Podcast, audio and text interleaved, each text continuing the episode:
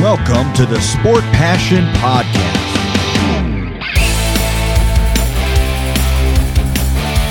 And here is your host, Lars Marendorf.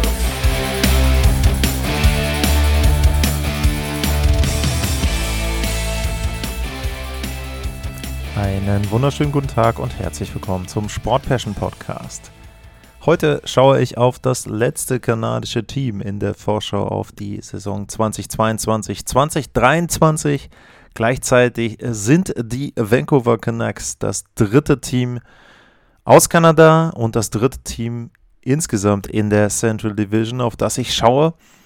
Die Canadiens hatten eine durchwachsene Spielzeit im letzten Jahr.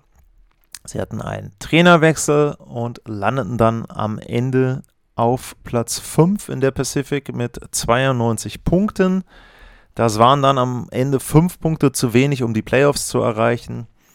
Und damit denke ich schon, da ja, durchwachsen, eher vielleicht enttäuschend. Bilanz war positiv, 40 Siege, 30 Niederlagen, 12 Mal Overtime-Verlängerung. Habe ich ja schon ein paar Mal drüber geredet. Da kann man auch sagen, die gehören mit zu den Niederlagen, diese Punkte, aber in der NHL wird das etwas anders gelistet. Ich habe es gesagt, die Vancouver Canucks hatten einen Trainerwechsel und zwar ist Bruce Boudreau gekommen für Travis Green im Dezember, einen Tag vor Nikolaus. Und zu dem Zeitpunkt standen die Canucks bei 8, 15 und 2. Und äh, unter Boudreau hatten sie einen Rekord von 32, 15 und 10. Und wenn man das jetzt mal so ein bisschen grob hochrechnen würde und sagt, äh, bei den 25 Spielen, die sie vorher hätten, hätten sie auch zwei Drittel gewonnen, 25, zwei Drittel, na sagen wir mal 16 hätten sie gewonnen, dann wären sie bei 48 Siegen und mit 48 Siegen wären sie, würde ich sagen, sicher in den Playoffs gewesen. Dann wahrscheinlich auch irgendwie auf vielleicht den Wildcard-Platz, vielleicht auch dann wenn es ein bisschen glücklich läuft, irgendwie einen höher. Aber auf jeden Fall, glaube ich, hätten sie Playoffs gespielt.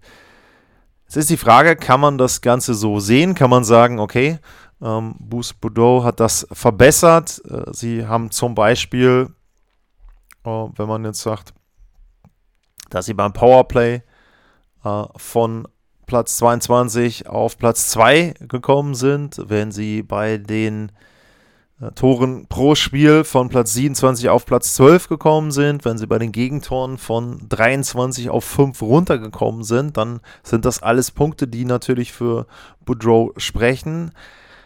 Die Frage ist dann wieder, kann er das auch über eine komplette Spielzeit umsetzen? Normalerweise ist er ja ein Spezialist dafür. Also Bruce Boudreau ist vielleicht einer der besten Coaches für die reguläre Saison in der NHL. In den Playoffs hakt es dann öfter bei seinen Teams, aber in die Playoffs bringt er die Mannschaften. Allerdings tue ich mir schwer, Vancouver als ein Team zu sehen, was richtig die Klasse hat. Aber kommen wir erstmal dazu, bevor wir jetzt ins Detail gehen, auf das, was im Sommer passiert ist. Ilya Mikheyev, der ist gekommen aus Toronto, hat einen Vierjahresvertrag bekommen bei den Vancouver Canucks. Curtis Lazar aus Boston Dreijahresvertrag. Dakota Joshua aus St. Louis. Andrei Kuzmenko ist aus der KHL gekommen. Sehr interessanter Spieler. Und dann kommen noch Wyatt Kaliniuk äh, aus Chicago und Christian Volanin von den Kings. Abgänge: Jaroslav Halak im Tor ist zu New York gegangen. Alex Jason ist in Arizona mit einem Professional Tryout. Brandon Sutter ist Unrestricted Free Agent. Äh, Matthew Highmore ist in St. Louis gegangen. Das sind so die größten, sage ich mal, Baustellen. Ja, dann haben sie im Moment minus 2,7 Millionen an Cap Space. Warum? Weil sie noch ein paar Verträge abgeschlossen haben mit ihren eigenen Spielern, mit Restricted Free Agents oder Spielern, wo die Verträge noch gar nicht ausgelaufen waren. Brock Besser hat einen Dreijahresvertrag unterschrieben, 6,65 Millionen. Ich würde mal sagen, so einen kleinen Bridge-Deal. Hat ja seit seiner Rookie-Saison so ein bisschen abgebaut und jetzt soll er eben in den drei Jahren zeigen, okay, was ist er wert? Gehört er vielleicht auch zum Kern dazu in Vancouver? Kann man langfristig auf ihn bauen oder aber Es ist eben so, dass er weggeht und er selber kann sich ja dann auch nochmal mehr Geld verdienen in den drei Jahren. Wenn er dann gut ist, dann wird der nächste Vertrag etwas höher dotiert. Aber das war eine Personalie. Die vielleicht wichtigere Personalie war JT Miller. Der war auch so ein wandelndes Trade-Gerücht. Und immer im Prinzip rund um die Trade Deadline, rund um den Draft, überall wurde JT Miller genannt, der kann dahin gehen, der ist da schon fast unter Vertrag und so weiter, also nicht unter Vertrag, sondern hingetauscht worden und so weiter und so weiter. JT Miller bleibt in Vancouver, hat unterschrieben, sieben Jahre, acht Millionen Dollar pro Jahr. Und ja, die ganzen Verträge sind insoweit ungewöhnlich, denn die Canucks bezahlen ihr Team so, als ob es ein Titelkandidat wäre oder ich sag mal zumindest eine Mannschaft, die gut ist und ich tue mir schwer damit, die Canucks in die Kategorie einzustufen, weil da für mich hm, vieles irgendwie nicht so rund wirkt. Äh, sie hatten bei den Zahlen ein paar Werte, die ja alarmieren sollen. Ich gehe mal drüber. Wie gesagt, das habe ich glaube ich bei Edmonton auch schon gesagt. Klar, sie hatten einen Trainerwechsel. Nicht alle Werte sind komplett so belegbar unter Bruce Boudreau, aber trotzdem sollte man sich die Werte schon mal anschauen. Äh, die Canucks hatten 246 Tore geschossen, das war Platz 18, 231 kassiert, Platz 7. Corsi-Wert war mittelmäßig, 50,29, Platz 16. Bei den eigenen Torchancen, da lagen sie nur auf Platz 23 und das ist unter anderem ein Punkt, den äh, Jim Rutherford, der ist jetzt, glaube ich, President of Hockey Operations in Vancouver, ist nicht mehr General Manager. General Manager ist Patrick Alvin. Ähm, der hat Rutherford angesprochen, dass die Outlet-Pässe sehr, sehr schlecht sind seiner Mannschaft und dass das eben ein Problem ist, was dann auch dazu führt, dass der Anteil der Torchancen nicht so gut ist. Schussquote war auf 22, die Fangquote auf 7, also das passt ungefähr zu den Gegentoren.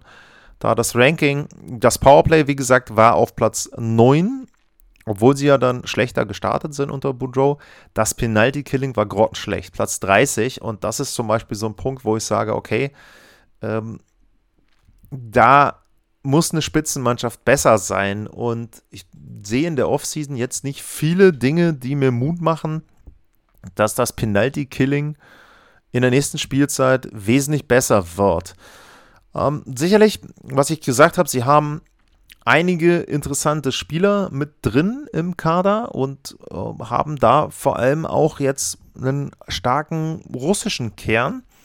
Und das kann ja auch ein ganz guter Punkt sein, wo sie vielleicht ein bisschen Chemie aufbauen. Ilya Mikheyev ähm, habe ich erwähnt. Vasili Podkolzin ist auch da. Und Andrei Kuzmenko, der ist schon 26 Jahre alt, kommt jetzt aber erstmals rüber in die NHL. Und der ist eben jemand, der so als einer der besten Free Agents in Europa gesehen wurde. Und dass die Canucks den bekommen haben, ist gut, ist wirklich gut für die Canucks. Also da bin ich gespannt, wie der einschlägt, was der leisten kann. Was weniger gut ist, ist, er hat einen Einjahresvertrag. Das heißt, es könnte sein, dass er nach dieser einen Spielzeit, wenn er sich quasi einmal etabliert und empfohlen hat in der Liga, direkt irgendwo anders hingeht. Da ein paar Landsmänner da sind, ist natürlich die Wahrscheinlichkeit so etwas höher, dass er sich vielleicht dann in Vancouver doch sehr wohl fühlt, dass er in Vancouver bleiben möchte und dass er dann eben nicht direkt wieder wechselt. Ja, ähm, ansonsten, was gibt es noch zu sagen bei den Canucks?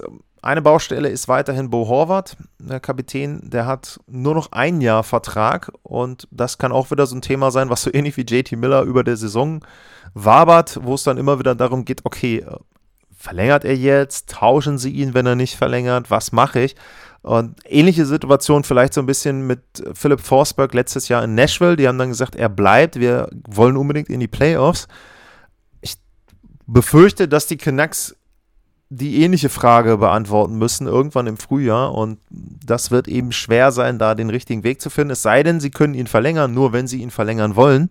Dann müssen sie irgendwie umbauen, denn Salary Cap ist nicht da. Im nächsten Jahr Lassen wir nochmal einmal hier zurückgehen. Im nächsten Jahr laufen nicht so sehr viele Verträge aus, jedenfalls keiner von den richtig hochdotierten Verträgen. Und da sind wir bei einem der weiteren Probleme. Das Penalty-Killing, habe ich gesagt, ist nicht schlecht, äh, ist schlecht, der Canucks. Und die Abwehr ist auch nicht so besonders gut. Und da werden aber Leute richtig gut bezahlt. Und ich sag mal, der Einzige, der da adäquat und passend bezahlt wird, das ist Quinn Hughes. Und Oliver Eckmann Larson, der bekommt sehr viel Geld, 7,26 Millionen. Und Tyler Myers auch 6 Millionen. Aber die sind defensiv eben nicht so solide und gut, wie sie das sein müssten. Da steckt viel Geld in Vancouver, da hat man viel Geld vielleicht falsch investiert und ja, das ist jetzt für mich ein Problem, was sie dann auch in der nächsten Spielzeit vielleicht irgendwie lösen müssen, um die Geschichte mit Bo Horvath zu beenden. Ansonsten habe ich eben schon einen Hoffnungsträger erwähnt, Quinn Hughes. Der andere ist Elias Patterson. Und die beiden sollen wohl die Zukunft bilden der Vancouver Canucks. Patterson hat noch zwei Jahre Vertrag, ist dann Restricted Free Agent. Quinn Hughes hat ja seinen langfristigen Vertrag bis 2027 schon unterschrieben. Und die beiden sind so der Kern, um den das Team weiter aufgebaut werden soll oder um den das Team erfolgreich sein soll. Im Tor sind sie mit Thatcher Demko nicht schlecht besetzt. Statistiken 2,72, Gegentorschnitt, Fangquote 91,5 Prozent. Das ist auch schon das zweite Jahr hintereinander, dass er 91,5 Prozent hat. Also jetzt kein Ausreißer da nach oben.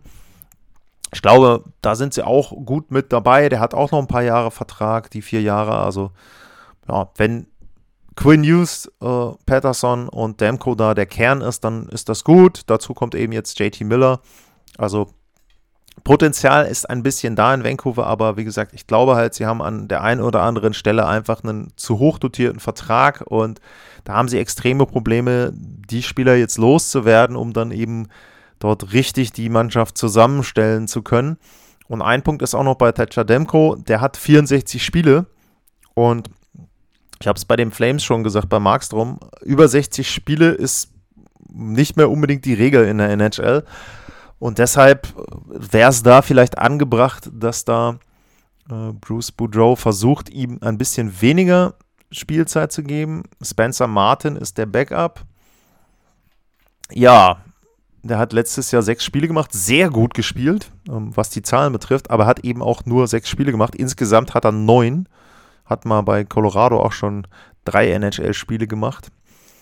Da ist, ja, jetzt muss man gucken, ob er dann wirklich ein Backup ist, dem man dann vielleicht eher mal 25 oder 30 Spiele gibt. Ähm, da wird Demko wahrscheinlich doch wieder sehr, sehr viel dort leisten müssen. Aber wenn es denn dann wenigstens für die Playoffs reichen würde, dann wäre es, glaube ich, schon mal ein Schritt nach vorne in Vancouver. Die Fans, das ist ein großer Hockeymarkt, die sind verrückt, die lechzen ein bisschen nach Playoff-Hockey wieder. Und das wäre natürlich positiv für den Markt. Aber wenn ich dann mal auf die Division schaue, dann wird es schwer werden. Ähm, vorneweg sehe ich Edmund Calgary. Dann würde ich sagen, die Golden Knights kommen damit rein. Los Angeles hat letztes Jahr die Playoffs erreicht und ich sag mal, Seattle wird nicht ganz so ein Kanonenfutter sein, wie es im letzten Jahr war. Anaheim ist vielleicht sogar ein Stück schlechter geworden, das muss man sehen. Aber sind auch nicht, sag ich mal, fallen auch nicht komplett raus. San Jose auch solide. Also Vancouver muss darauf bauen, dass sie irgendwo die Kings oder die Knights überholen oder aber so viele Punkte haben, dass sie auf einem der Wildcard-Plätze da reinrutschen.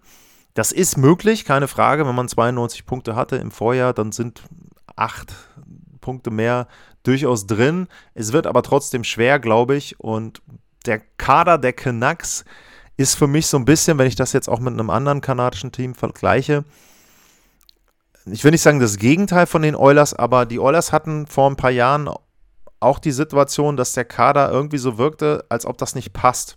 Als ob da zwar gute Teile dabei sind, aber immer irgendwie andere, die nicht wirklich reinpassen. Und so den Eindruck macht im Moment die Mannschaft der Vancouver Canucks für mich. Das hat Fehler in der Vergangenheit. Das aktuelle Management ist da eher ein bisschen frei zu sprechen. Coach sowieso, der ist ja noch sehr, sehr frisch da. Aber ja, es ist eben etwas, wo ich mir schwer tue, da richtig positiv in die Zukunft zu schauen. Und deswegen sind dann so Deals wie der von JT Miller so ein bisschen fragwürdig für mich, weil er bezahlt wird lange und ich weiß nicht, ob er da dann an der richtigen Stelle aufgehoben ist. Aber das wird man sehen. Das war meine Vorschau auf die Vancouver Canucks in der nächsten Spielzeit 2022, 2023. Wenn euch die Vorschau gefallen hat und wenn ihr sagt, oh komm, ich gebe mal einen kleinen Kaffee aus, dann könnt ihr das machen bei buymeacoffee.com slash sportpassion.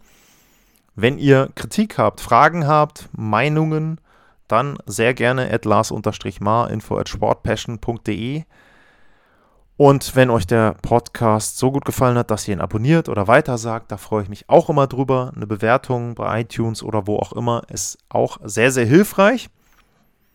Und ansonsten bedanke ich mich fürs Zuhören. Ich hoffe, ihr bleibt gesund und tschüss.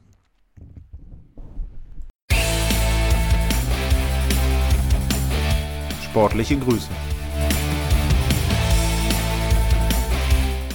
Das war's, euer Lars.